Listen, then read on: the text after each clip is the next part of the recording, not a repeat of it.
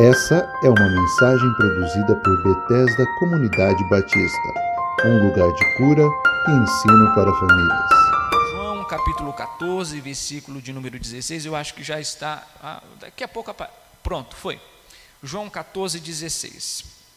O texto diz assim: Eu rogarei ao Pai, e ele vos dará outro consolador, paracleto a palavra consolador significa paracleto. Daí em algumas em alguns manuais de teologia sistemática, o estudo do Espírito Santo é chamado de paracletologia, porque Jesus disse: "Eu vos darei um outro paracleto, eu vos darei um outro consolador".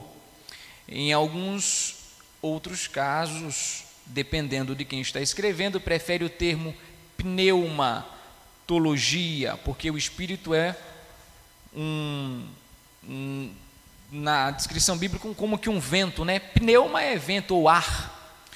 Eu prefiro paracleto, porque ar, vento, não expressa muito bem ah, uma função, né? Parece que é meio impessoal a ideia de vento, nesse sentido, pneuma, vento, sopro. Eu acho que é melhor, embora não esteja errado, mas eu acho que é melhor nós falarmos de paracletologia ou o estudo do Consolador. Eu rogarei ao Pai e ele vos dará outro Consolador, para que fique convosco para sempre. Ele fica conosco para sempre.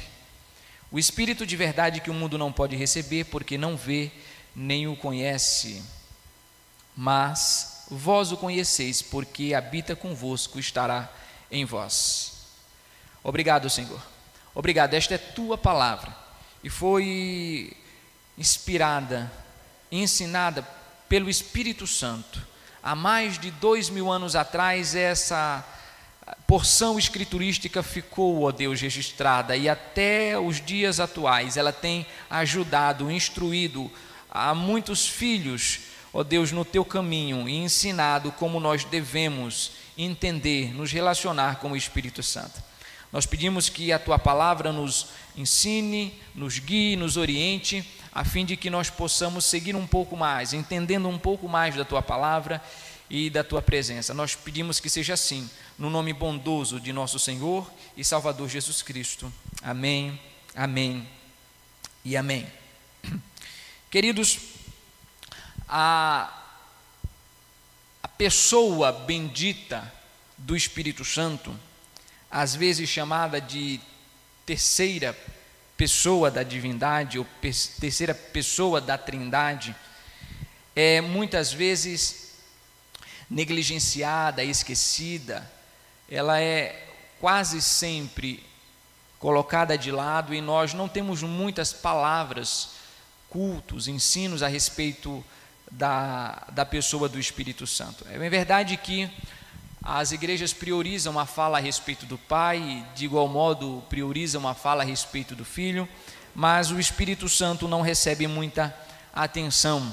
E nós gostaríamos hoje de falar a vocês, com vocês, sobre a pessoa do Espírito Santo, sua pessoa, também sua obra de modo que nós queremos expressar algumas coisas concernentes à sua obra que nós entendemos ser muito propícia, especialmente para esse momento em que nós estamos vivendo, onde nós estamos querendo então esclarecer o que cremos e por que cremos e de que forma nós nós cremos. A verdade é que Deus nas escrituras é um único Deus. Nós falamos de Deus como sendo uno, três religiões no mundo inteiro acreditam que Deus é um ser único: o islamismo, o judaísmo e o cristianismo. Essas três religiões afirmam que só há um Deus, um único Deus. No entanto, somente o cristianismo professa, acredita que este único Deus é encontrado, expresso, é manifesto em três pessoas nós fazemos coro junto com o islamismo e o judaísmo dizendo é verdade, só há um Deus. No entanto, este Deus é expresso em três pessoas. À primeira vista parece um pouco contraditório, mas se é um, como pode ser três? A verdade é que ah, nós cremos em um único Deus quanto à sua natureza. Isto é, Deus tem uma natureza que são os seus entre a maneira mais forma de entender é pensando em ah, nos atributos de Deus, porque a natureza de Deus tem a ver com os seus atributos. Assim nós podemos dizer que os atributos de Deus é Deus. Então, Deus é os seus atributos, porque os seus atributos fazem de Deus ser o que ele é. De modo, quando nós falamos que Deus é um quanto à natureza, nós estamos dizendo que tudo aquilo que faz de Deus ser o que ele é, é encontrado ah, em três pessoas. Natureza, lembram, na semana passada eu disse, é aquilo que faz alguma coisa ser o que ela é. O que é que faz de Deus ser o que ele é e como ele é? Seus atributos, sua eternidade, mutabilidade, espiritualidade, né, onisciência, onipotência, onipresença, amor, imensidão e assim por diante. Todos esses atributos fazem de Deus ser o que ele é. Agora, então, isto é a natureza de Deus, é aquilo que constitui basicamente o que ele é. E só há uma natureza, uma única natureza Daí, porque nós dizemos que só há um Deus, porque essa natureza é única, não existe duas naturezas distintas. Quando nós falamos de Deus, nós estamos falando de uma natureza só. Então, enquanto a sua natureza, aquilo que faz ele ser o que ele é, ele é único. Tá bem? Agora, ele é, ao mesmo tempo, três pessoas, o que significa que ele é três autoconsciências: Deus, o Pai, Deus, o Filho e Deus, o Espírito Santo. Significa então que esta natureza ou que essa essência chamada de Deus é encontrada em três pessoas distintas. Tudo bem? Então, a natureza ou a essência é a mesma. É, semana passada, a, uma irmã veio e, e trouxe o filho ele, e perguntou para mim: Mas como pode um só ser três. E eu disse: Eu vou tentar explicar assim, ó, para uma criança. Um sorvete, para ser chamado de sorvete, o que é que tem que ter? Ele tem que ser gelado, ele tem que ser doce, tem que ser meio pastoso, tudo bem? A essência do sorvete é a mesma. Agora, só tem sorvete de chocolate? Não. Tem sorvete de morango, tem sorvete de chocolate, baunilha e assim por diante. A essência, o que aquele objeto tem que ter, o que aquela comida tem que ter para ser chamada de sorvete, isto é, a essência ou a natureza dela. Agora, o sabor é outra coisa. O sabor são as pessoas do sorvete, digamos assim. Então, Deus tem uma única natureza, uma única essência, constituída ou formada por três pessoas distintas. A verdade é que antes de todas as coisas existirem, Deus havia, o Deus estava habitando sozinho. Essa essência ou essa natureza, habitando em três pessoas, estava sozinho. Veja, mesmo o céu onde Deus habita hoje não existia em eternidades passadas. Não existiam em eternidade passada. Céu, cor, som, luz, tudo isso, formas, tudo isso é criação. Agora, você consegue pensar um universo sem cor, forma, som, cheiro?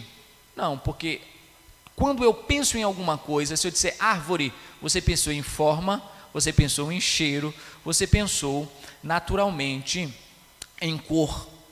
E o som que a, o, o vento faz na árvore, tudo que existe, ou aqui ou no mundo vindouro, é compreendido a partir dessas categorias. Então, quando eu falo que em algum momento não existia céu, portanto não existia nada, porque mesmo o céu é criação de Deus. Então, onde Deus estava antes de todas as coisas, se o céu passou a existir em algum momento? A resposta: Deus estava nele mesmo, eternamente nele mesmo.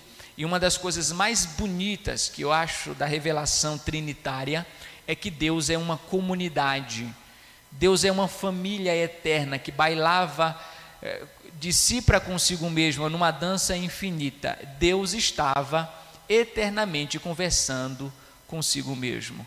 Significa que esta família existia desde sempre. Significa que este casamento trinitário sempre existiu antes de som, luz, cor, todas essas manifestações naturais da criação tivessem o seu lugar. E é óbvio que nós não conseguimos entender como isso se dá, porque nós não temos esta essência ou natureza divina. Nós somos seres finitos, criados. Nem os anjos, nem arcanjo, nem querubim, nem serafim, ninguém poderia compreender de maneira absoluta como isso se dá. Uma coisa é certa, essa trindade, essas três pessoas que desde sempre, para sempre, se comunicavam entre si, existem desde a eternidade passada e existirá desde a eternidade futura. Se qualquer um dos membros da Trindade deixasse de existir, então Deus deixaria de ser o que ele é,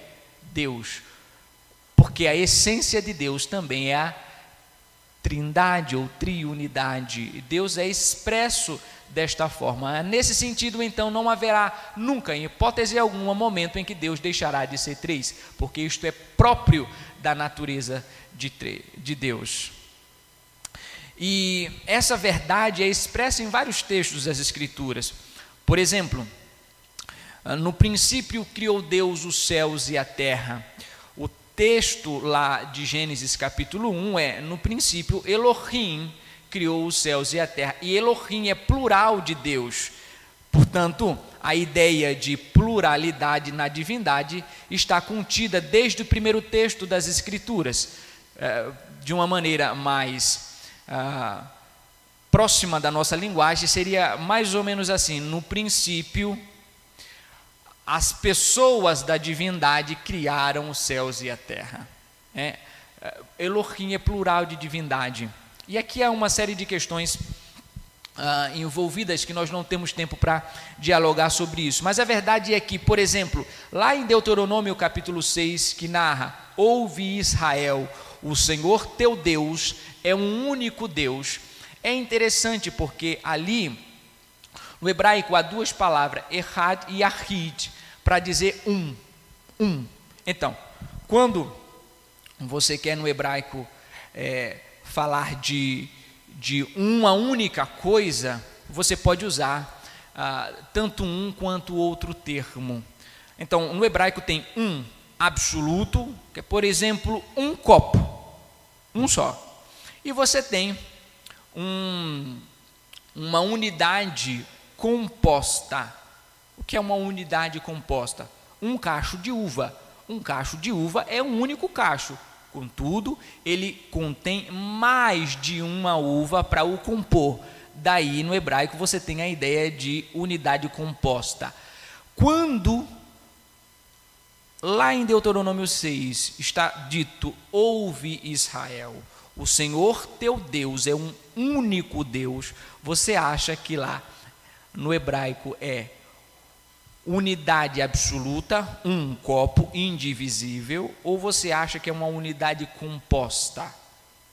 Certamente que a palavra usada lá é para unidade composta.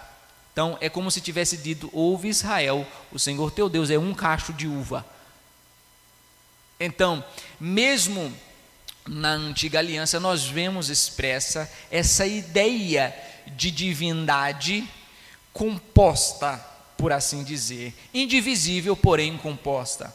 Isso é algo extraordinário, porque quando você para para investigar, analisar as expressões trinitárias no Antigo Testamento, você fica espantado como isto pode se dar desde antes ah, do próprio Cristo se manifestar. Então, a ideia de Deus enquanto Trindade traz para nós uma série de, de questões. Por exemplo, se Deus é trindade, ele é uma comunidade, ao fazer a igreja, este único Deus trino expressa a sua natureza e mostra como que a vida em comunidade é importante, por quê? Porque ele mesmo é uma comunidade eterna. Deus é uma comunidade, porque Deus é expresso em três pessoas. Então, quando nós nos reunimos em, como igreja, como comunidade, nós estamos expressando a ideia de ser ah, conforme Deus. Ó, se Deus é Deus em três pessoas e ele só pode ser chamado assim porque é três pessoas, a ideia cristã de Deus a igreja também é assim. Nós só podemos ser chamados de igreja à medida em que nós nos comportamos enquanto comunidade. Portanto, a ideia de igreja em solidão, uma única pessoa, não existe, porque igreja é uma comunidade. O casamento também é uma outra expressão extraordinária da Trindade. A união de duas pessoas fazendo com que haja uma única pessoa, né? um corpo, mas um corpo é um conjunto de pessoas. Então a igreja é uma comunidade, muitas pessoas, mas ao mesmo tempo ela é chamada de um corpo. A ideia expressa da Trindade, você vendo resquícios da ideia da Trindade na comunidade, na eclesia, na igreja. Um corpo, comunidade de crentes, de fiéis. Por exemplo, duas pessoas num casamento que tornam uma só carne. Uma família né? Quando Deus cria a família, a ideia é exatamente essa: um núcleo duro, um único um núcleo com mais de uma pessoa.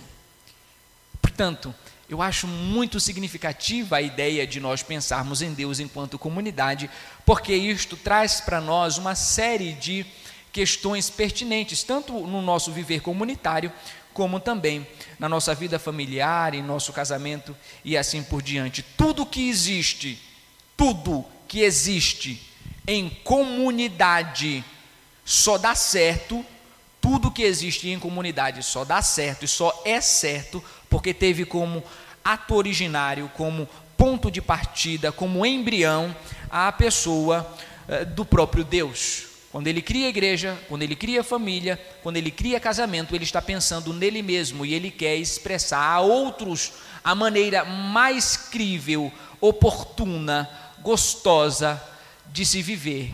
E esta maneira é sempre em comunidade, seja uma comunidade trinitária como a dele, seja uma comunidade em dupla num casamento, seja uma comunidade familiar e assim por diante. A sociedade, a vida se organiza basicamente em comunidade. As nações, as cidades, os bairros se organizam em comunidade. E de onde vem esta ideia? Vem do próprio Deus, do ato originário de quem Deus é e do que ele faz. E nós, mesmo sem entendermos e sem percebermos, somos levados por essa onda trinitária que faz com que a igreja, a sociedade, o mundo, a família se pareçam com Deus nesse sentido.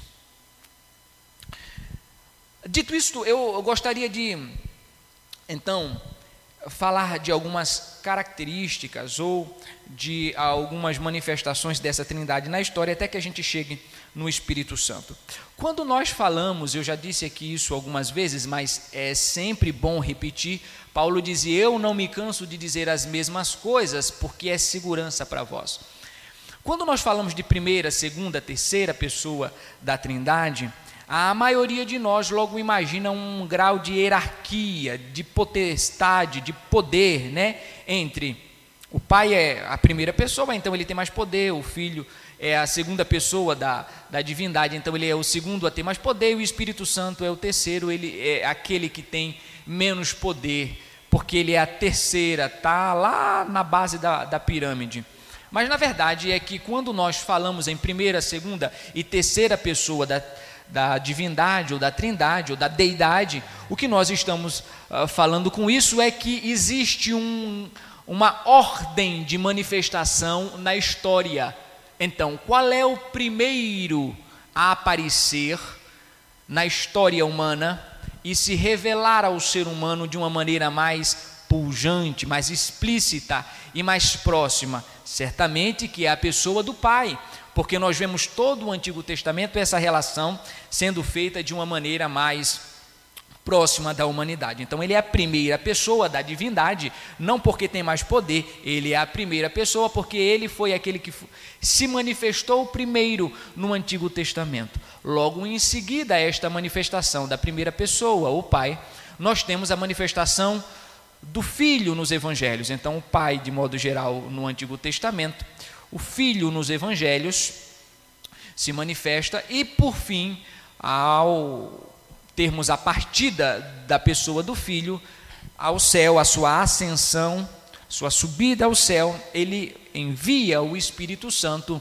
à terra e ele então é o terceiro a se manifestar. Alguém poderia dizer, bem, mas nós temos manifestações teofânicas do Filho no Antigo Testamento e de igual modo, desde o primeiro versículo é dito que o Espírito do Senhor pairava sobre a face das águas. É verdade, mas aqui nós estamos falando de manifestações onde a pessoa dessa trindade é mais conhecida e tem interação com o ser humano. É verdade que o Espírito Santo aparece, mas ele não interage, ele não se mostra totalmente, é só visto resquícios desta pessoa. É verdade que o Filho também aparece em várias manifestações teofânicas no Antigo Testamento, porém, a sua identidade, quem ele é, não é percebida a não ser quando é revelado no Novo Testamento. Isto tanto em relação ao Espírito Santo, tanto em relação à pessoa de Jesus. Então, nesse sentido, embora as duas pessoas apareçam, nós não temos uma teologia muito bem esclarecida, nós não temos uma relação muito próxima, daí porque nós falamos dessa desta gradação de manifestação. Quando Jesus Cristo. Então, ah, uma outra coisa que ainda a guisa de introdução, é só introdução a guisa de introdução, nós precisamos pensar é o seguinte: vejam só, pessoal, quando nós pensamos na Trindade, no Pai, no Filho e no Espírito Santo, nós temos que pensar em várias, várias questões. Então, não existe, não existe o mais poderoso da Trindade. Todos têm igual poder, todos têm igual divindade, todos têm igual sabedoria, todos têm igual eternidade, todos quando nós falamos de trindade, nós não estamos falando de um ser dentro da trindade que tem mais autoridade ou mais poder do que outro. Bem, mas alguns vão é, olhar para as escrituras e vão dizer, mas existem alguns textos das escrituras que mostram, que revelam ah, o filho falando com o pai e dizendo que ele está subordinado ao pai e assim por diante. É verdade, mas nós precisamos pensar em duas coisas quando nós falamos de trindade. Eu vou usar duas palavrinhas aqui, que parece um pouco estranha a priori, mas eh, eu vou explicá-la. Quando nós estudamos trindade, nós temos que pensar em duas coisas. A Bíblia, a Bíblia não. O estudo das escrituras nos apontam para as duas realidades. Uma é, se chama trindade ontológica e a outra se chama trindade ecumênica trindade ontológica e trindade ecumênica. O que é ontologia? Né? É o ser. A palavra ontologia significa ser. Então, preste bem atenção. Na trindade ontológica, que é a trindade do ser de Deus, que estuda a natureza do ser de Deus, não há subordinação. Não há subordinação. Então, quando eu olho para a trindade na sua essência, na sua natureza, os três são constituídos, entre aspas, eu vou usar uma palavra aqui, feitos da mesma natureza. É óbvio que ele não é feito, mas ele é constituído de três naturezas que são eternamente é, é, semelhantes, iguais, não há distinção. Daí porque falar em um ser maior do que outro não faz sentido. Então, no ser de Deus, preste bem atenção, antes da criação, como Deus se relaciona entre ele é, entre as pessoas da divindade não há qualquer tipo de subordinação. Antes da criação, nós chamamos de trindade ontológica, aquela trindade que antes de existir luz, forma, cor, cheiro, céu, tudo, essa trindade existia. Um determinado dia, há, há, há um conselho trinitário que resolve então pensar é, como que se daria a criação. A partir do momento em que esta criação é pensada, ela é imaginada, eles então se organizam para dizer como que nós vamos fazer em relação a esta criação. Esta reflexão, eu estou usando palavras pedagógicas porque é muito mais difícil do que isso, mas para você entender, Tudo bem? Num determinado momento, senta-se o conselho trinitário e eles decidem então organizar a criação. Até a criação, nós só temos uma trindade ontológica, a trindade que não há subordinação e ninguém é maior do que ninguém. Quando então Deus decide criar todas as coisas, o Pai, o Filho e o Espírito Santo, entra o processo de imaginar como que tudo isso vai acontecer e qual é a relação de cada pessoa da divindade com esta criação. Aí nós temos uma outra manifestação da Trindade que nós vamos chamar agora de Trindade econômica. Tudo bem? Trindade econômica ou ecumênica, como alguns preferem. Então, essa trindade economia tem a ver com o que, que significa a palavra economia? Administração do lar. É, originalmente no grego significa isso: administração de um determinado lugar, administração de uma determinada coisa. Quando então a Trindade decide criar, eles se organizam para dizer como que eles administrariam, organizariam esta criação. Fica decidido então que em relação a esta criação, o Pai teria a função de pensar ah, na criação como um todo e como esta criação se daria quem então pensa isto é o pai. O pai pede ao filho: Eu já sei o que eu quero e como eu quero, cria para mim. O filho vem e cria para o pai todas as coisas, cada átomo, cada uh, microorganismo, tudo que existe foi criado pelo Filho. No princípio era o Verbo, e o Verbo estava com Deus, e o Verbo era Deus tudo foi feito por ele e sem ele nada do que foi feito se fez. Quem colocou a mão na massa? Quem é que fez? O filho. Então, o pai imagina a criação, organiza como ela se dará, o filho executa essa criação e o Espírito Santo tem a função de unir cada ato criativo do pai e do filho, do pai por meio do filho e fazer com que essa criação fique coesa, organizada e se mantenha. Mais do que isso, o espírito tem a função na criação de fazer com que cada ação da divindade do Pai e do Filho sejam compreensíveis, sejam traduzíveis, por exemplo, fica estabelecido nessa reunião trinitária que o Espírito Santo teria a função não apenas de deixar a criação coesa, mas de revelar quem é o Pai, de revelar quem é o Filho, e mais do que isso, na criação, quem aplicaria a sabedoria, quem aplicaria a inteligência, as obras de Deus, tanto a anjos como aos seres humanos, seria o Espírito Santo. Então, este Espírito na Trindade econômica fica incumbido de organizar para que tudo que é verdade no Pai e no Filho seja compreensível a cada um de vocês que estão sentados aqui ouvindo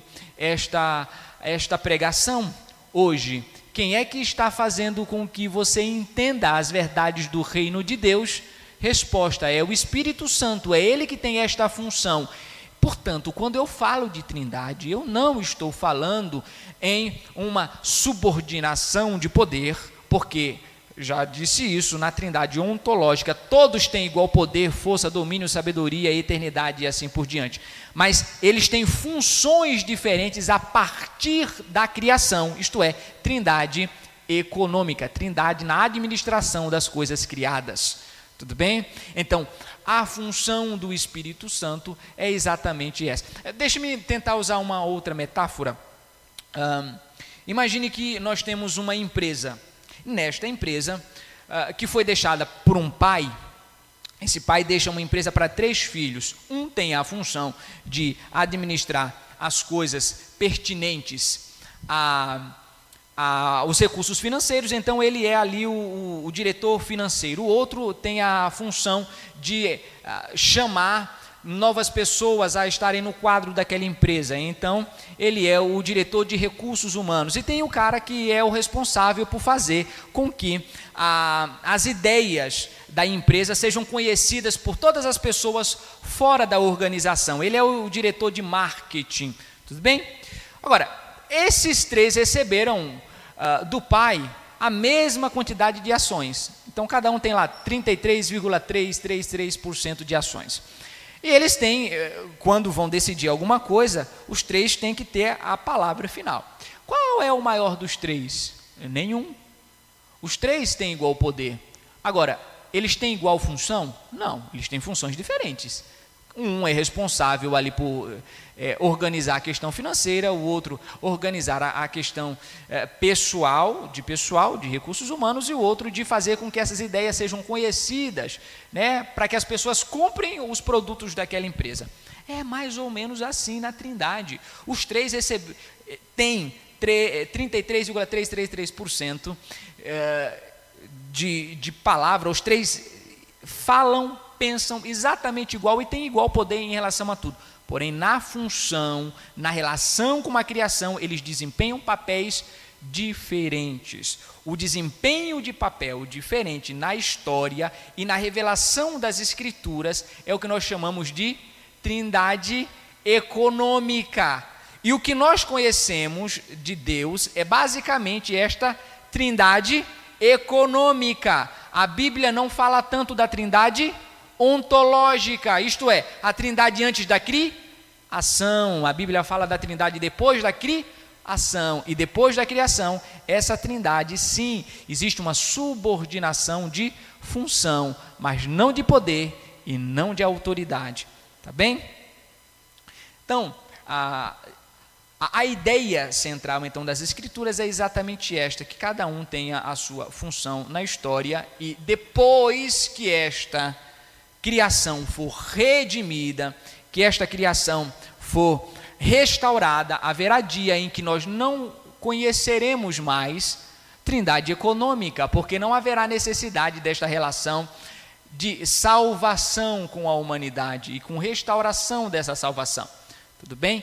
A, a trindade econômica é estabelecida para resgate da criação, no entanto, haverá dia, como diz 1 Coríntios capítulo 15, quando o Filho é, devolverá né, todo o poder que toda a, a, a, poder não, que ele devolverá tudo o que ele fez num dado momento na história, ele entregará ao Pai, e quando ele fizer isto, a Trindade será eternamente Trindade puramente ontológica e não mais Trindade econômica. Eu sei que esses é, termos são assim um pouco ah, não muito habituais para nós, mas isto é importante para nós entendermos um pouquinho da nossa fé. O que é que nós estamos querendo dizer quando falamos de trindade? Um é mais poderoso do que o outro? Evidentemente, não.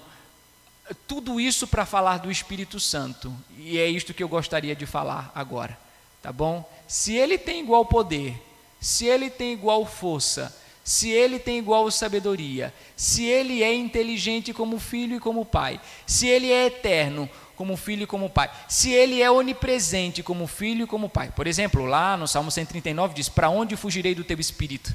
Se eu for ao céu, tu lá estás. Se eu descer ao Sheol, tu lá estás. Fala da onipresença do Espírito Santo.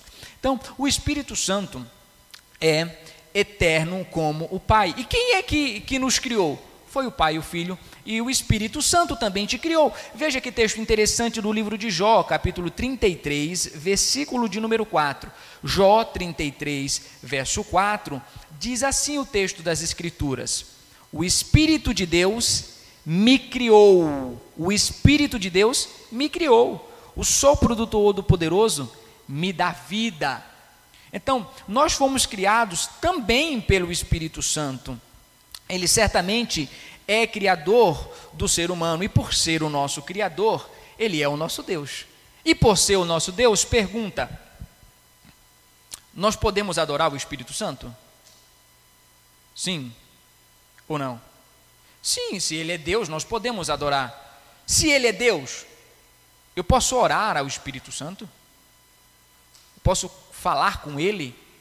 Sim, eu posso.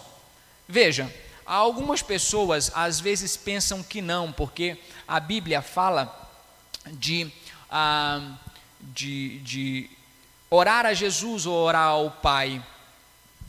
Mas exatamente porque existem alguns textos das Escrituras que apontam para isso, imediatamente elas pensam que só podem fazer isto falando é, com Jesus ou com o Pai. Naturalmente que as Escrituras apontam esta verdade de oração muito mais ao Pai em nome de Jesus, por conta dessa função na história da redenção. Tudo bem? No entanto, não há nenhum texto das Escrituras que nos proíbam ou que digam que nós não podemos orar. Se tivesse, haveria uma contradição, porque logo, se não posso orar a Ele, eu não, não Ele não é Deus. Tudo bem? Então, as Escrituras não tem nenhum texto onde você seja proibido de orar e de falar com o Espírito Santo. Aliás, a Bíblia sugere que nós devemos fa fazer isto orando no Espírito, com o Espírito, orando pelo Espírito. Todos esses textos sugerem uma fala ao Pai, ao Filho e também ao próprio Espírito Santo. Tudo bem? Então não há problema nenhum de você falar com o Espírito Santo, de você orar a Ele, porque Ele é Deus, e se Ele é Deus, você pode. Aliás, eu não só diria que você pode, eu diria que você deve falar com o Espírito Santo. Você deve orar, deve conversar com Ele, porque o que é oração? Oração é uma conversa, oração é um bate-papo de duas pessoas. Tudo bem? Só que uma uh, infinitamente pobre e a outra eterna e rica. Tá bem? Então, sim, nós podemos orar ao Espírito Santo. O Espírito Santo ele tem a função de convencer o homem do pecado, da justiça e do juízo. Está escrito isso em João capítulo 16, verso de número 8. Você não precisa abrir, eu vou só citar alguns textos rapidamente aqui. Então ele tem a, a função na história de nos convencer quem é o Pai, de tornar inteligível as ideias de quem é o Pai, de quem é o Filho. Ele não fala de si, mas é interessante. É interessante porque nenhuma das pessoas, a, a, cada pessoa, veja, eu acho isso espetacular. Quando você olha os textos da Bíblia, você percebe o seguinte: de quem o Espírito Santo fala? Do Pai e do Filho. Ele não fala de si mesmo, ele fala do Pai e do Filho. É, de quem o Filho fala? O Filho fala do Pai e do Espírito. Ele não fala de si, ele, ele diz várias vezes: Eu não falo de mim mesmo, eu falo do Pai. Então, o Filho fala do Pai e do Espírito. Eu mandarei o Espírito que estará convosco, que será o consolador, que o mundo não pode receber e assim por diante. Então, o Filho do Pai e do Espírito, o Espírito do Pai e do Filho, e o Pai, este é meu filho amado em quem me comprazo, é, derramarei do meu Espírito sobre toda a carne. Cada um não vê problema nenhum em fazer promoção, merchandise das outras pessoas. Significa que na Trindade, é óbvio, evidentemente, não existe ciúmes, não existe nenhum tipo de, de ego exacerbado. Cada uma das pessoas fala e promove, prepara o caminho para outra. O Pai no Antigo Testamento preparou o caminho para o Filho e para o Espírito. Jesus preparou o caminho para quem?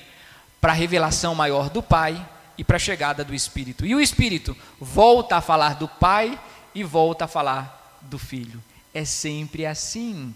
A Trindade é uma Trindade generosa e humilde que fala das outras pessoas da divindade e que não tem problema nenhum em ficar se auto. Ele, Deus não se autopromove eh, nesse sentido de achar eu sou.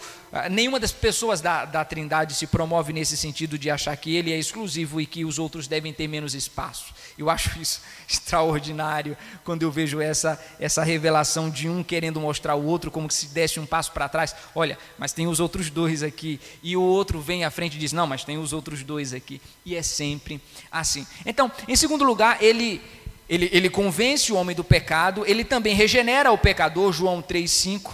Ele sela o crente como propriedade exclusiva de Deus, se é selado com o Espírito Santo. Em quarto lugar, ele é o penhor que nos dá a garantia da nossa redenção, também Efésios 1,14. E em quinto lugar, ele batiza o crente no corpo de Cristo. Se puder, por gentileza, Coloca aqui para mim na tela, para todos lerem esse texto comigo, quem porventura estiver sem Bíblia na sua casa, 1 Coríntios 12, 13. E aqui eu queria falar, começar a falar agora de algumas questões mais específicas.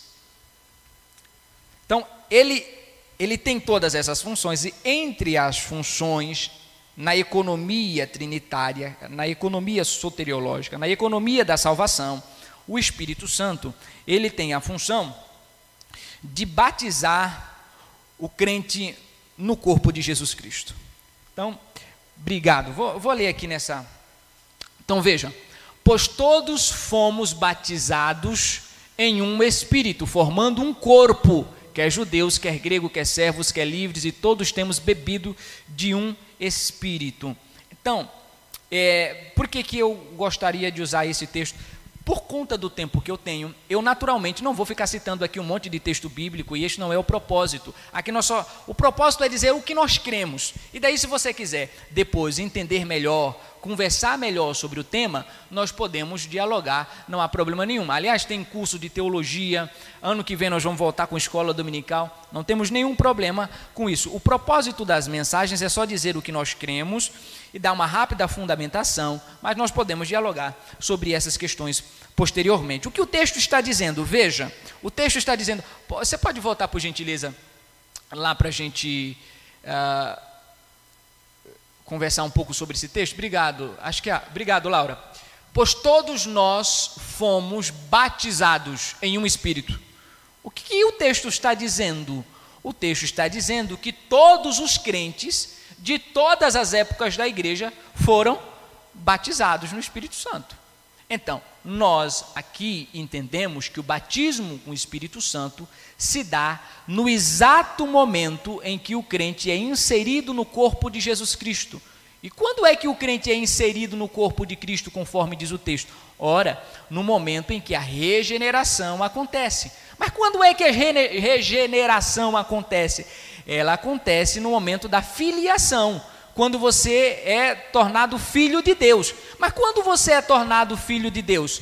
Quando você crê em Jesus Cristo, porque está escrito que a todos quantos receberam Cristo Jesus, deu-lhes o poder de serem chamados filhos de Deus. Na filiação, então, você é inserido, é batizado, enxertado, colocado, unido com o corpo místico de Jesus Cristo. Nesse exato momento, aí nós temos o batismo com o Espírito Santo. Então, nós cremos que o batismo com o Espírito Santo ocorre no exato momento em que o crente é redimido, salvo. Tudo bem? Nós não acreditamos que o crente é batizado quando ele começa a falar em outra língua ou outras línguas. Então, nós realmente acreditamos nisso, por quê? Por várias razões. Agora, veja só, a questão, então, vocês não acreditam que é possível falar em outras línguas conforme o Espírito Santo conceda, de acordo com 1 Coríntios capítulo 12? Claro que cremos. Cremos. No entanto, isto não é batismo com o Espírito Santo, isto é dom do Espírito Santo. Isto é um dom que ele dá à igreja e que nada tem a ver com batismo. Tudo bem? É só um dom. Naturalmente, alguns de vocês sabem da ideia é, pentecostal de que o crente ele sabe que foi batizado quando há uma evidência. E qual é a evidência do batismo com o Espírito Santo para algumas igrejas? Elas entendem que a evidência do batismo com o Espírito Santo se dá por meio do falar em outras línguas. Naturalmente, nós não acreditamos desta forma. Abra sua Bíblia em 1 Coríntios, no capítulo de número 12. Ah, eu, eu vou ler com vocês aqui. 12. Ô, ô, Laura, coloca o, o, capítulo de número 12, a gente vai dar uma lida aqui no, no capítulo de número 12, até o verso de número 13 e 14, mais ou menos. Acerca dos dons espirituais, não quero, irmãos, que sejais ignorantes. Paulo está dizendo então que uma igreja não pode passar de largo dos dons espirituais. Ignorância quanto aos dons não é algo que a igreja deve nutrir. Não quero que vocês sejam ignorantes. Ele está dizendo então que há uma importância gigantesca em estudar e pensar nos dons. Podemos seguir. Veja, vós bem sabeis, volta lá, vós bem sabeis que eres gentios levados aos ídolos uh, mudos, conforme eres guiados. P ir. Portanto, vos quero fazer compreender que ninguém que fala pelo Espírito de Deus diz Jesus é anátema, e ninguém pode dizer que Jesus é o Senhor senão pelo Espírito Santo. Ora, há diversidade de dons, mas o Espírito é o mesmo. Podeis? Há diversidade de ministério, mas o Senhor é o mesmo. Há diversidade de operações, mas é o mesmo Deus que opera tudo em todos.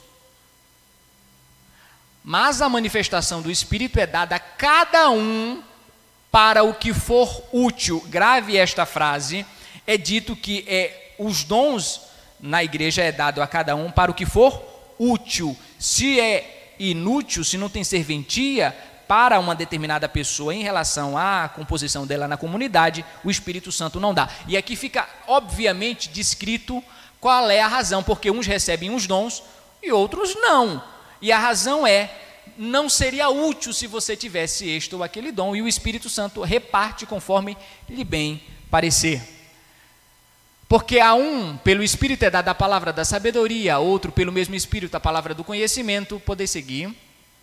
A outro, pelo mesmo Espírito, a fé, pelo mesmo Espírito, os dons de curar a outro operações de maravilha, a outro profecia, a outro dom de discernir a, espíritos, a outro a variedade de línguas, a outro a interpretação da, das línguas, mas um só e o mesmo Espírito opera todas estas coisas, repartindo particularmente a cada um como ele soberanamente quer.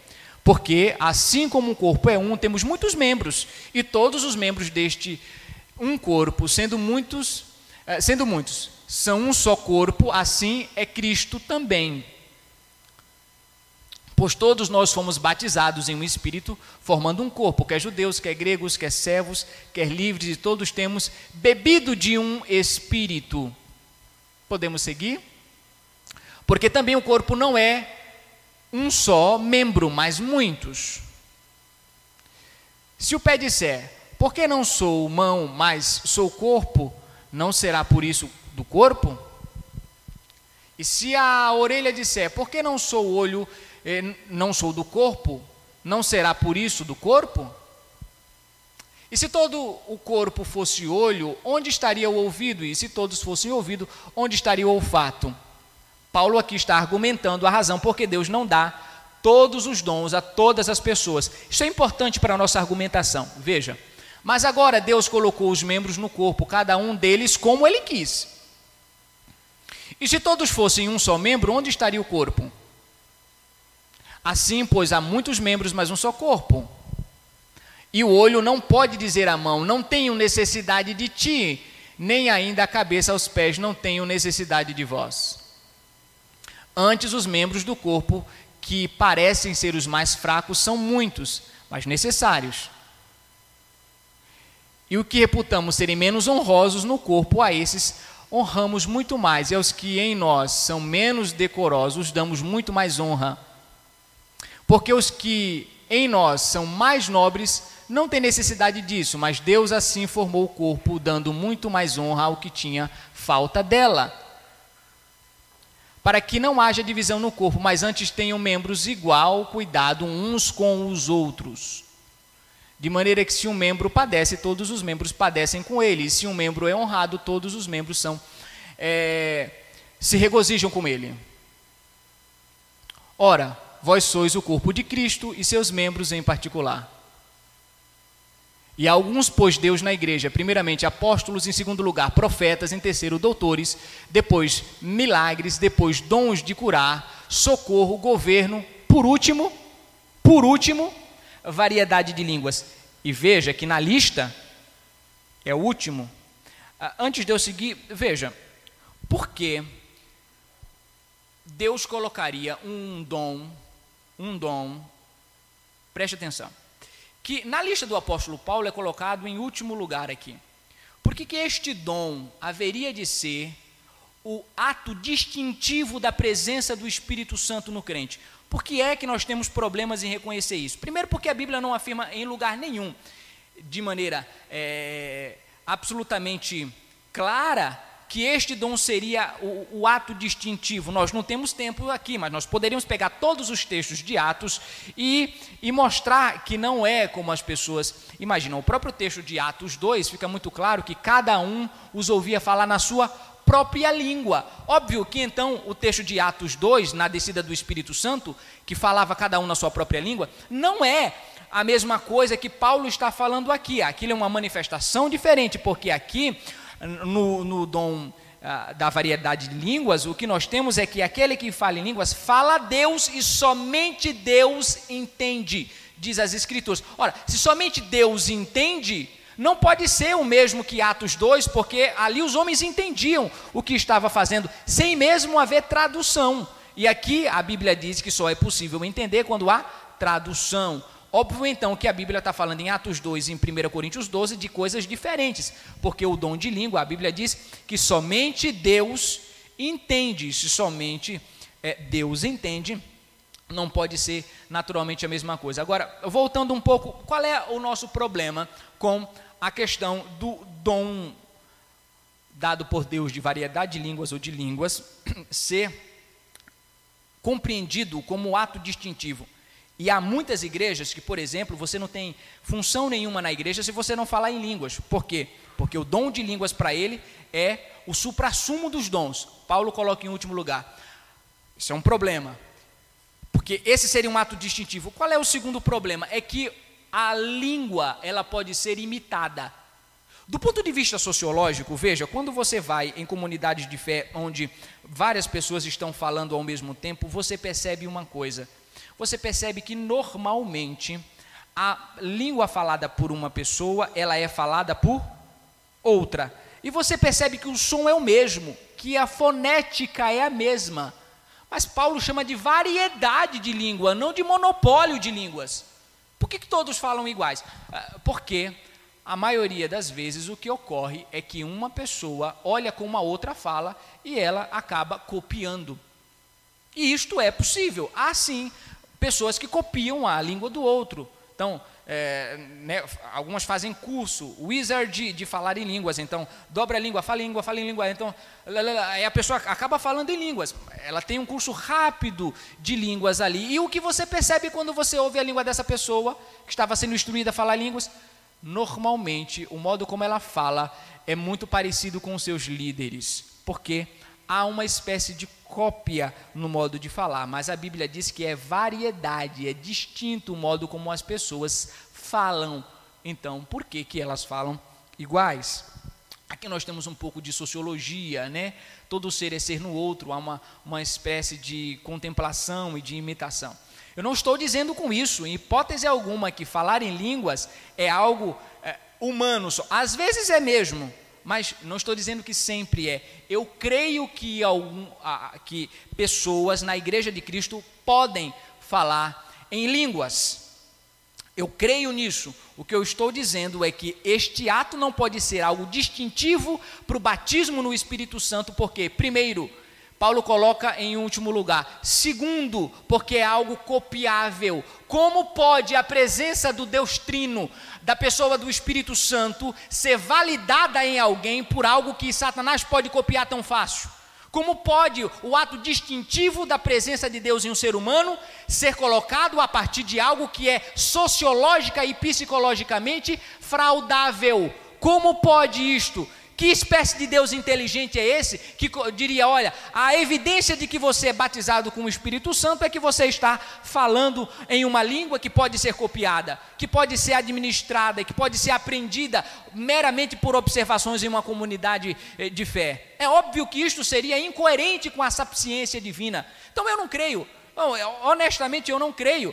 A primeira parte da exegese, segunda parte da própria reflexão teológica. Então, veja, o ato distintivo de Deus, de que o Espírito Santo está potencializando o crente, de que ele foi batizado, se dá por meio de línguas que podem ser fraudadas. É isto? É óbvio que não.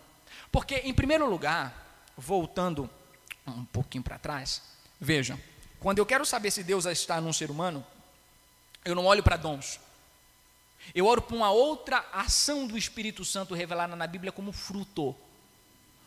Os dons não são atos distintivos da presença de Deus em um ser humano, muito menos, muito menos de que esse ser humano foi batizado no Espírito Santo.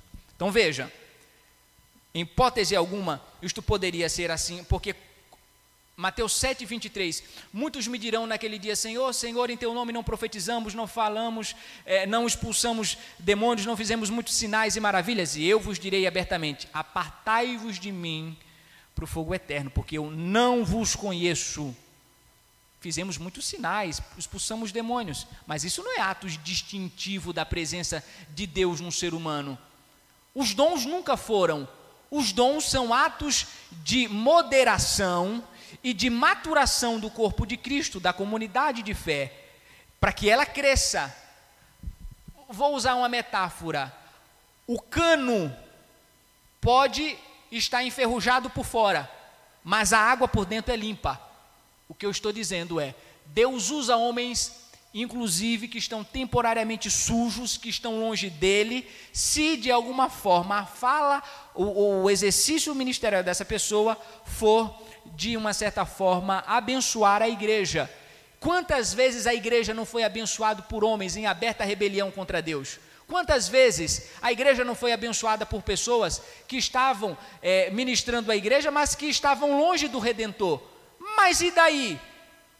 O Espírito Santo usa, Deus usa pessoas que estão longe de, às vezes sim, por um propósito maior, que é a edificação da igreja. Agora, que isto tem a ver com redenção? Nada. Eles ouvirão naquele dia: Apartai-vos de mim para o fogo eterno, porque eu não vos conheço. Então, às vezes, com o propósito de abençoar a igreja, Deus, naturalmente, usa pessoas que não estariam em condições de fazê-lo. É interessante porque Jesus Cristo conta uma parábola em que ah, alguns tinha joio e trigo misturado. E aí os anjos pediram: deixa a gente separar, não é justo que esteja aí no meio essas. Não faça isso. Haverá dia propício para separar joio de trigo. E neste dia será separado, porque eu conheço quem é joio e quem é trigo na igreja. E Deus sabe quem é mesmo. E sabe o que eu acho interessante? Por que Deus não não, não fez, eh, não deixa que os anjos façam essa separação. E não, ninguém pode fazer, por algumas razões. Sabe por quê? A primeira razão é porque os anjos não têm total conhecimento de que se essas pessoas vão ou não em algum momento voltar a Deus em algum momento, retornar ao Senhor. Segundo, segunda é, questão é que imagine que se cada vez que Deus eh, observasse um joio na igreja ele começasse a matar aconteceria que, na maioria das vezes, alguns de nós agimos como joio, mas não somos joio.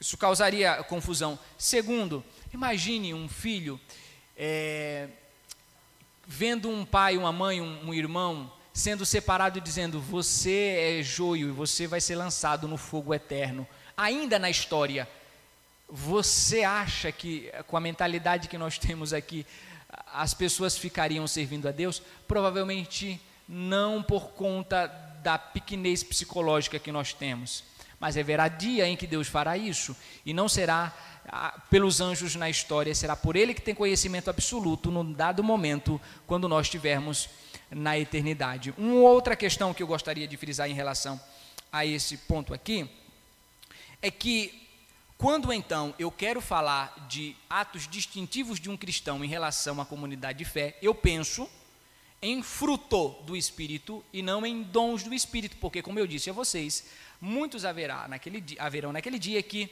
serão lançados no lago de fogo e que fizeram muitos sinais, prodígios, maravilhas e milagres.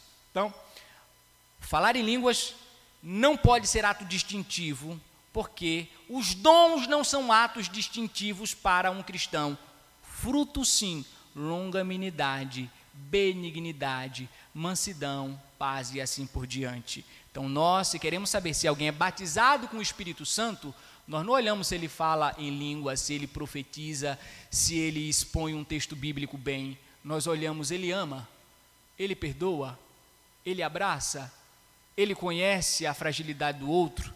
É assim que a gente sabe que alguém é batizado com o Espírito Santo. Então, nós aqui quando queremos saber qual é o ato distintivo para saber se essa pessoa foi batizada, nós olhamos para o fruto e não para os dons, porque os dons, de acordo com Mateus 7, não são critério para a avaliação de um verdadeiro crente, que dirá para a manifestação contínua do Espírito Santo na vida dele. Mais do que isso, veja só, volta lá o versículo 28 do mesmo 1 Coríntios 12, Laura. 1 Coríntios 12, uh, verso 28. Uh, pode ir o seguinte: Porventura são todos apóstolos? São todos profetas? São todos doutores? São todos operadores de milagres? A resposta a isso é não. Alguém aqui, todo mundo todo mundo da igreja ora e milagre acontece? Não. Todo mundo aqui sabe explicar bem a palavra de Deus? Tem um ministério profético? Não. Todos aqui são doutores da palavra? Não. Pode seguir. Tem todos dom de curar? Não. Falam todos diversas línguas? Interpretam todos? A resposta, assim como os textos anteriores, é não. Ora, se para Paulo nem todos deveriam falar em outras línguas, é óbvio que o batismo com o Espírito e que a manifestação do Espírito não se dá, em hipótese alguma, não se dá por meio de falar em outras línguas. Porque ele está dizendo, nem todos falam línguas. Ora, se nem todos falam línguas, como eu posso dizer que este é o ato distintivo para o batismo na igreja? Não é, porque falar em língua é um dom dentre outros dons que Deus dá a alguns, mas não dá a outros. E por quê? Nós lemos lá no início do capítulo. Ele dá a cada um conforme quer, para aquilo que for útil, para aquilo que for fazer bem à igreja. Se não vai fazer bem à igreja, você não vai falar em outras línguas. Se não for para fazer bem para a igreja, você não vai ter dom de curar.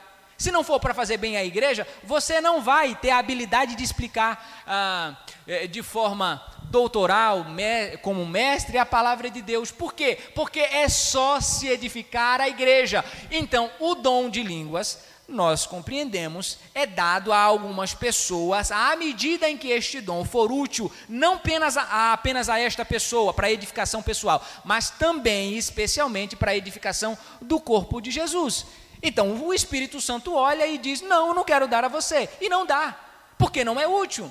Então, alguns que não falam línguas na igreja não precisam e não devem se sentir inferiores àqueles que falam. Aqueles que de alguma maneira foram presenteados com Deus com este dom, devem estar alegres por tê-lo porque foi dado por Deus, mas não devem, aqueles que não têm, ficar tristes, assim como aqueles que não têm o dom de curar, não deve ficar triste porque não tem, enquanto outros têm. Assim, em relação a cada dom da igreja, a interpretação de línguas e assim por diante. A comunidade de fé é um conjunto, um grupo de pessoas onde dons diferentes são dados a pessoas diferentes com o propósito de edificar o corpo de Jesus Cristo. Então, sim, nós aqui não separamos ninguém para trabalhar na igreja. Se fa... Você nunca viu a gente perguntando, você fala em línguas? Ah, então você pode ficar ajudando a gente. Não, por quê?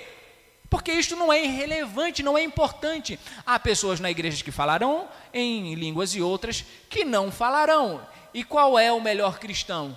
É aquele que ama, é aquele que é, tem zelo pela palavra de Deus. Então nós acreditamos que as pessoas não devem, em hipótese alguma, se sentir inferiores. Tem lugares que você não é separado para o diaconato, para o pastorado, você não faz nada se você não falar em línguas. Na igreja batista não é assim, nós entendemos aqui que qualquer pessoa pode exercer uma função desde que seja crente. É, desde que seja crente, é crente, ama, perdoa, se preocupa com outro, então você é batizado no Espírito Santo e, evidentemente, você exerce o dom do Espírito Santo na igreja. Alguns falarão, porque Deus assim aprove, assim como alguns terão dom de profetizar, dom de fé, dom de milagre, dom de cura e assim por diante. Mas este é um dom tanto quanto qualquer outro dom e nunca, em hipótese alguma, deve ser visto de maneira distintiva, dentre outras razões, porque os dons não têm a capacidade de revelar quem são os verdadeiros servos de Deus. As, a, quem pode fazer isto é apenas o fruto do Espírito Santo. Então, é, nós podemos depois conversar sobre isso em outros momentos, mas grosso modo é isto que nós acreditamos. O dom existe, mas ele não é distintivo. Ele existe, mas ele não é marca registrada da presença e do batismo do Espírito Santo. A filiação e a regeneração, esta sim o é. Nós cremos, então, que este dom é dado para alguns e outros não, assim como de milagres. É interessante porque alguns não, não, não perguntam por que, eu não tenho um dom de milagre, ou porque eu não tenho o dom de cura, ou porque eu não tenho um dom de. Ninguém pergunta isso, mas as pessoas perguntam por que, que eu não tenho o dom de falar em, em línguas, né? A verdade é que este dom é dado assim como qualquer outro dom na manifestação soberana do Espírito Santo na comunidade de fé. Tá bem? É assim que nós compreendemos. Então, se você não fala em línguas, não se sinta. Me... Você já viu a revelação nos evangelhos de Jesus falando em línguas? Estou falando do Redentor, do Criador de todas as coisas. Tem algum texto dizendo, Jesus, eu falo em outras línguas? Não, Não existe. Por quê? Ora, primeiro porque ele é Deus, ele compreende todas as coisas, mas mesmo como ser humano, não temos nenhum relato da, da natureza de Jesus falando. E ele foi o ser humano ápice, né? o modelo de todo ser humano. É de, e de filho de Deus, e ele, como filho de Deus, não falou. Se é assim, em verdade, é o nosso redentor, nós podemos dizer que ele, como nosso modelo, nos mostra que isto não é essencial à caminhada cristã. E se o Espírito Santo quiser fazê-lo, ele tem liberdade absoluta de fazê-lo, porque ele é soberano, ele é Deus e ele dá a quem quer no momento que quer, se quiser. Assim como ele pode lhe dar o dom de curar, assim como ele pode lhe dar o dom da profecia ou o que ele bem entender. Ele é livre e nós cremos na soberania do Espírito Santo. Todavia, ele é o soberano e faz como quer, e não nós. Tá bem? Ah, dito isto, então, eu gostaria de é, isto, é claro, nos coloca num, num, outro ponto, que é a questão da organização do culto. Vocês, é, naturalmente, é, percebem que a, aqui há uma certa organização no modo como nós falamos e nos dirigimos às pessoas e, e a ordem. Se um está falando, o outro tem que ficar calado. Se um está explicando, o outro escuta. Porque é assim que a palavra de Deus explica é assim que a palavra de Deus diz de 1 Coríntios 12 até 14. Alguns utilizam um texto e eu gostaria de explicar, eu já estou encerrando, tá bem? Eu gostaria de explicar esse texto porque às vezes ele dá um pouco de confusão. 2 Coríntios, capítulo 3, verso 17. É, eu, eu, eu, eu acho que esse texto dá um pouco de confusão para as pessoas. Eu queria explicar esse texto de uma maneira bem didática, para nunca mais você confundir 2 Coríntios, capítulo 2, 3, 17. Tá bom? Ora, o Senhor é Espírito. E onde está o Espírito do Senhor? Aí há liberdade. Esse texto aqui é usado para fazer algazarra. Né? Você pode fazer o que você quiser, porque onde o Espírito está, três, cinco de uma vez, aí é uma desorganização, porque há liberdade, especialmente às vezes. Ah, Muitas pessoas já me, me, me, falam desse texto como se ele fosse uma liberação para desordem no culto, né? para cinco, seis falarem de uma vez e para interromper e assim por diante. Mas será que esse texto está falando de liturgia cultica mesmo? Laura, por gentileza, coloca desde o início do capítulo uh, o, o versículo número 1 é, verso 1 do, desse capítulo em diante. Eu queria, eu queria ler com, com vocês e aí a gente vai finalizar então. Tá? Ah, temos aqui, né?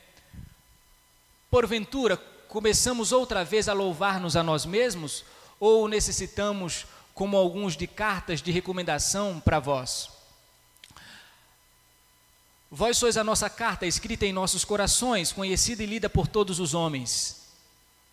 Porque já é manifesto que vós sois a carta de Cristo, ministrada por nós, escrita, não com tinta, mas com o Espírito do Deus vivo, não em tábuas de pedra, mas nas tábuas de carne do coração. Presta atenção ao texto.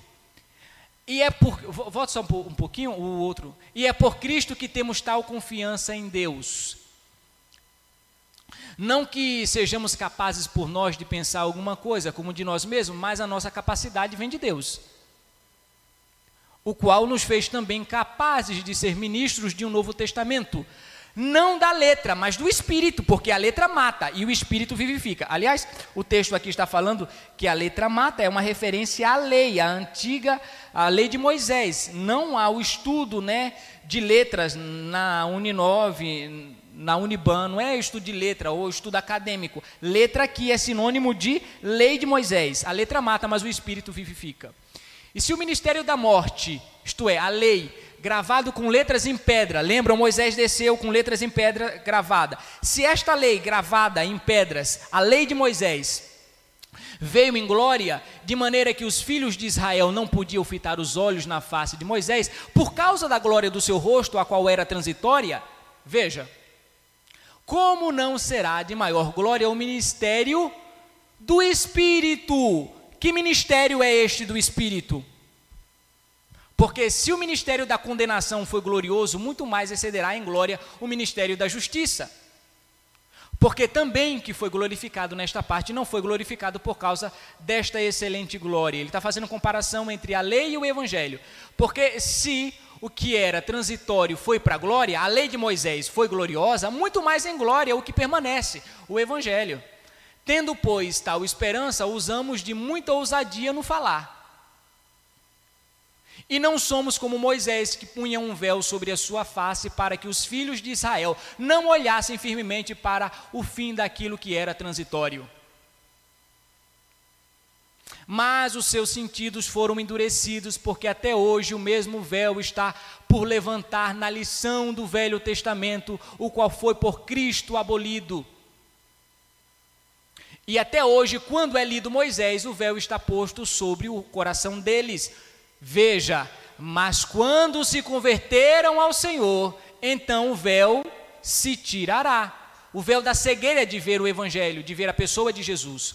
Ora, o Senhor é Espírito, e onde está o Espírito do Senhor, aí há liberdade. Que liberdade que está falando?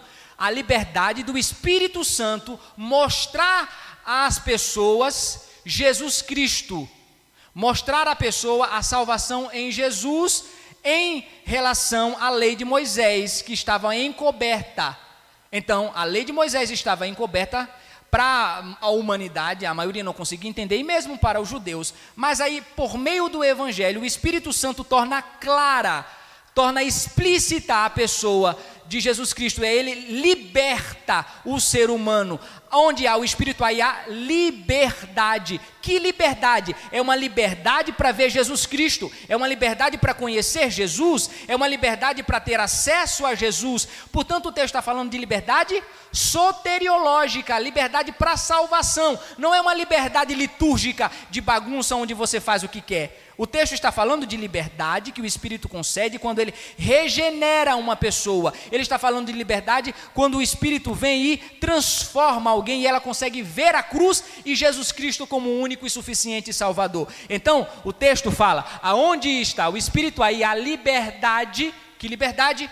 De salvação soteriológica, não é liberdade litúrgica para você fazer o que quer, na hora que quer, da forma que quer, sem ordem e sem decência na palavra de Deus. Então, nós, aproveitando é, o tema que estamos falando do Espírito Santo, o Espírito Santo, sim, traz liberdade à igreja, mas uma liberdade de, da corrupção do mundo, uma liberdade dos pecados, uma liberdade do véu que estava sobre o nosso rosto e a gente não conseguia ver a Cristo. Assim como a lei estava no rosto, estava fechando o olho daquelas pessoas para elas não conseguirem ver salvação.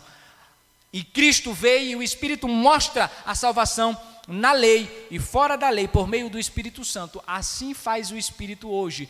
Mostra Jesus Cristo em todas as dimensões da igreja e liberta o ser humano da justiça, do pecado, do juízo. Libertação para a vida, libertação para caminhar com Jesus, libertação para conhecer quem Jesus Cristo é e o que ele faz.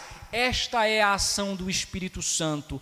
Por isso aqui nós prezamos por organização, nós prezamos se um está falando, o outro espera. Não tem nada a ver esse texto de liberdade, bagunça na igreja.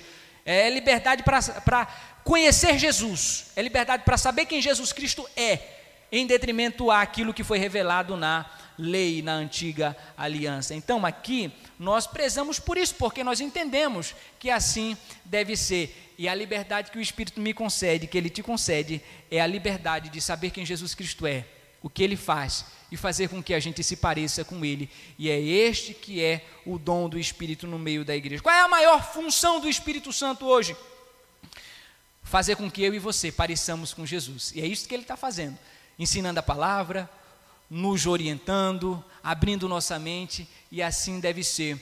E ele vai fazendo com que o meu rosto se pareça com o rosto de Cristo, que o teu rosto se pareça com o rosto de Cristo. Ele vai libertando a gente da gente mesmo, ele vai libertando a gente do pecado e vai fazendo com que essa liberdade de aproximação soteriológica, cristológica, vá como um vento no, da pessoa santíssima, trabalhando em cada consciência, em cada mente, até chegar dia perfeito, porque aquele que em vós começou a boa obra, a aperfeiçoará até o dia de Cristo por meio da libertação do Espírito Santo, que ocorre de glória em glória até chegar dia perfeito no alvorecer da eternidade.